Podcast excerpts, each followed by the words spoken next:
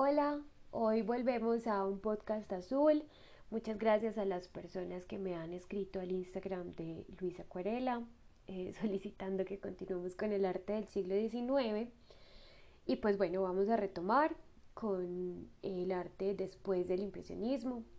Es el arte que empieza a presentarse a finales del siglo XIX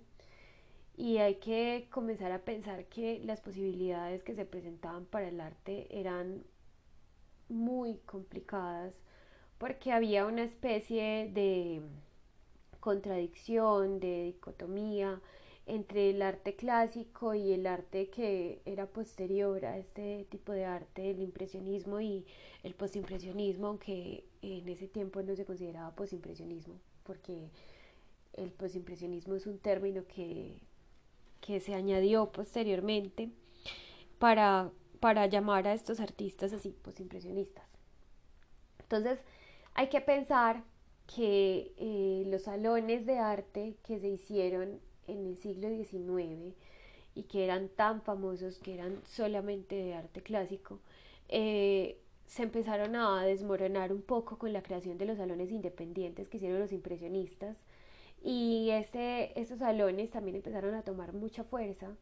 eh, pero seguían siendo parte de un movimiento revolucionario que entró en contraposición con las tradiciones en el gusto de esta época. Pero no es precisamente como que eso sea un aspecto negativo, sobre, sobre todo como para los artistas que empezaron a salir en, a escena en ese momento, eh, que algunos eran académicos y otros no. Otros simplemente llegaron de una manera empírica al arte y empezaron a desarrollar sus, sus obras y sus técnicas y sus estudios sobre el color y la luz, eh,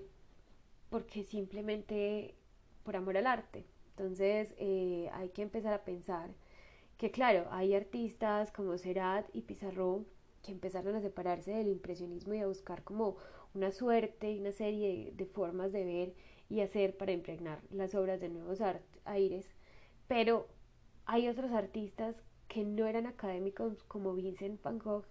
que empezaron a hacer un montón de estudios acerca del color y de la luz y de cómo los colores pueden reflejar las emociones. Entonces es pensar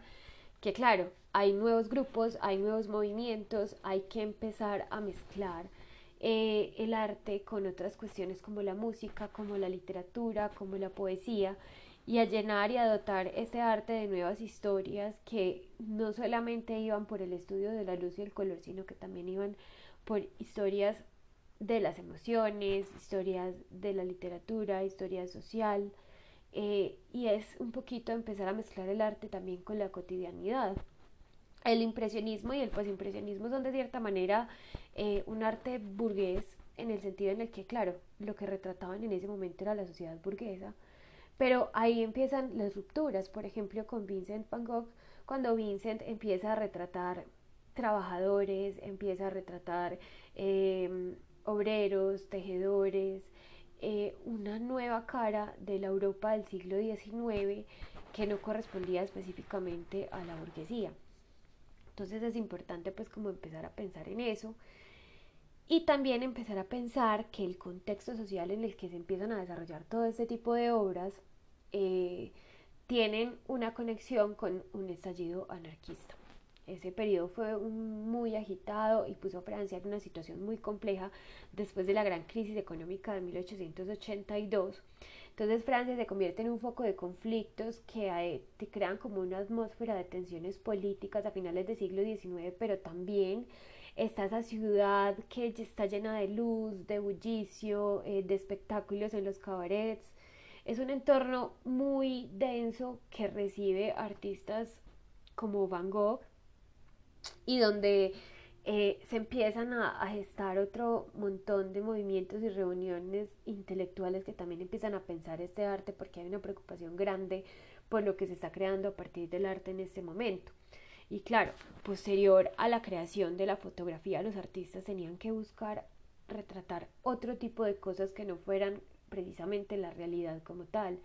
la realidad como, como se supone que debe ser, sino la realidad como otros la ven, como otros la perciben, como otros la sienten. Entonces, Aquí hay, por ejemplo, eh, un acercamiento a los primeros pasos de Van Gogh, que finalmente, pues como les había comentado, él empieza a retratar eh, carboneros, tejedores, pensando no solamente en que son trabajadores, sino que hay algo más allá. Y esto lo podemos ver, por ejemplo, en El anciano llorando, que es una obra que él realiza en 1882, donde es un dibujo a lápiz, todavía no hay una búsqueda del color, pero hay una búsqueda de un acercamiento más psicológico a lo que refleja el mismo ser. Eh, son retratos que Vincent no va a llamar retratos, sino que considera que son figuras donde eh, establece una visión muy distinta, donde el anciano llorando cubre su rostro con las manos, se nota el cansancio, se nota el paso del tiempo, incluso en su cabeza porque ya no tiene cabello. Eh, la ropa es ropa sencilla, ropa de una persona que no tiene eh, dinero, es una, es un, está en un espacio, pues finalmente no se nota mucho el espacio, pero notamos que está, por ejemplo, en una silla de madera sencilla, eh, no hay nada más detrás, solamente lo que importa es reflejar lo que está sintiendo la persona en ese momento, pero no solamente lo que siente la persona que fue retratada o figurada aquí, sino también es cómo los sentimientos de Van Gogh empiezan a aflorar ahí. ¿Cierto? Vincent acaba de dejar eh, los campos de Holanda, donde estaba tratando de seguir la tradición de su familia, de ser sacerdote, y empieza a buscar otro tipo de cosas, empieza a,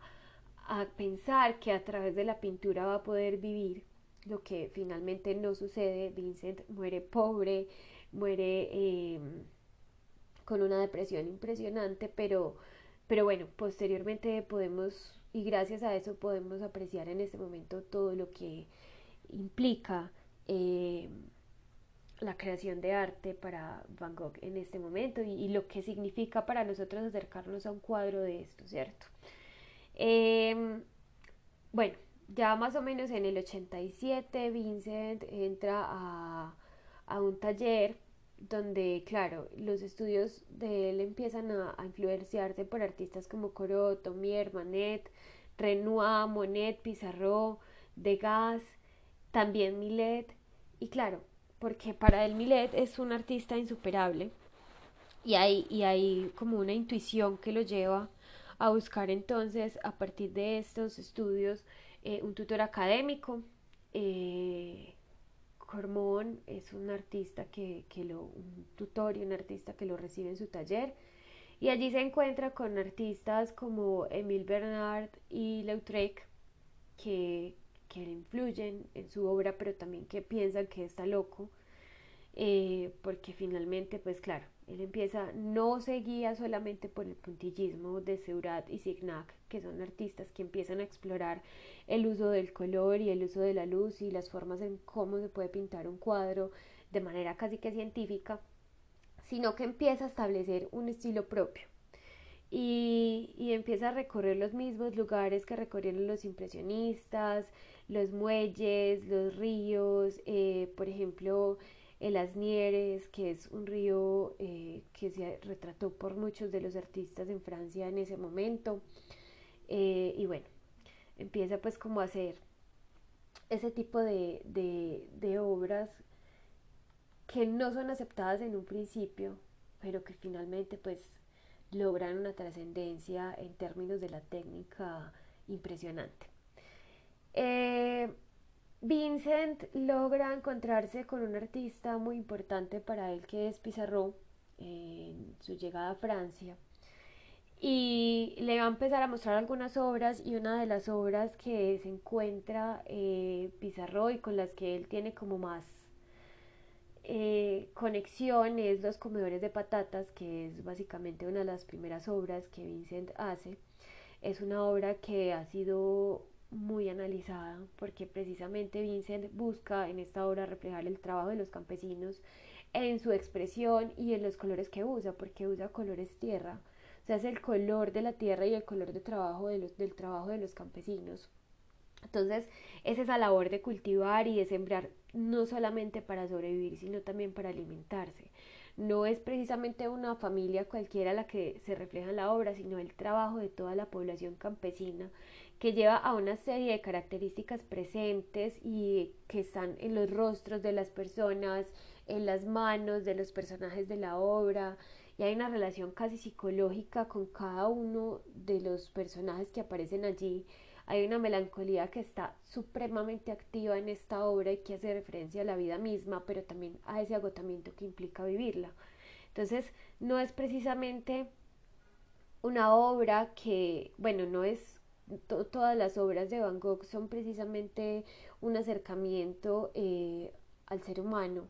sino que también hay una relación con lo sagrado y con lo divino que viene desde su tradición familiar, donde él busca reflejar en la naturaleza eh, a Dios. Para él, además del estudio de color y del estudio de la luz, eh, él empieza a establecer una conexión con la naturaleza que va desde lo sagrado. Además, pues después como de, de empezar todos sus estudios, de, de encontrarse con Serat, con Signat, con Pizarro, de compartir con ellos, él empieza una relación con un artista que fue bastante problemático para los otros, eh, que es Gauguin, porque Gauguin empieza a disgustarse con el resto de artistas puntillistas y que estaban buscando esas exploraciones de la luz y el color. él dice, pues el arte que ustedes hacen es nefasto, es horrible, esto no es el sentido del arte en este momento. Tienen que empezar a pensar otras cosas, pero Van Gogh empieza a llevar como una amistad con Gauguin, en la que surgen una serie de obras que ellos crean en Arles y además pues que crean, ellos crean la Casa Amarilla y viven allí, empiezan a crear un montón de obras y comparten espacios de pintura y a su manera pues cada uno empieza a reflejar las cotidianidades del lugar. Eh,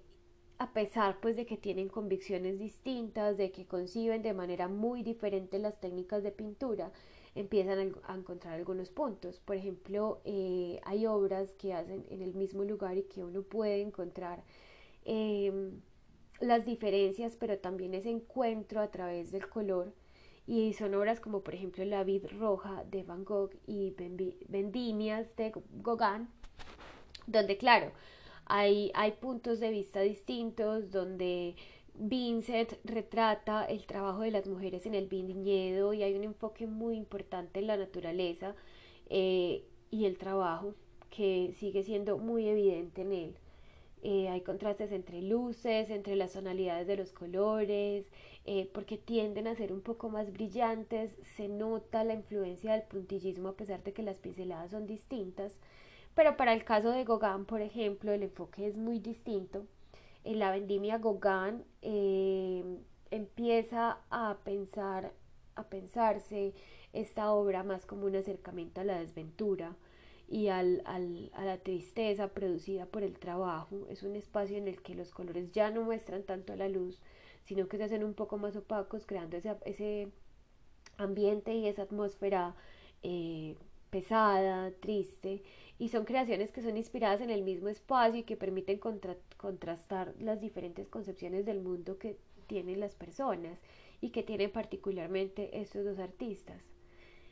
Eh, y bueno, entre ese mismo eh, encuentro entre Vincent y, y Gauguin en 1888, eh, también se empiezan a pensar, se empiezan a presentar algunos disgustos entre ellos dos, por lo que se alejan. Ellos empiezan a alejarse y bueno, eh, yo creo que hay que hacer otro capítulo para continuar un poquito eh, recorriendo este arte de finales del siglo XIX y encontrarnos un poco más con otros artistas eh, y con terminar con Van Gogh porque Van Gogh es como una línea transversal a partir de todo el arte de este periodo de tiempo entonces bueno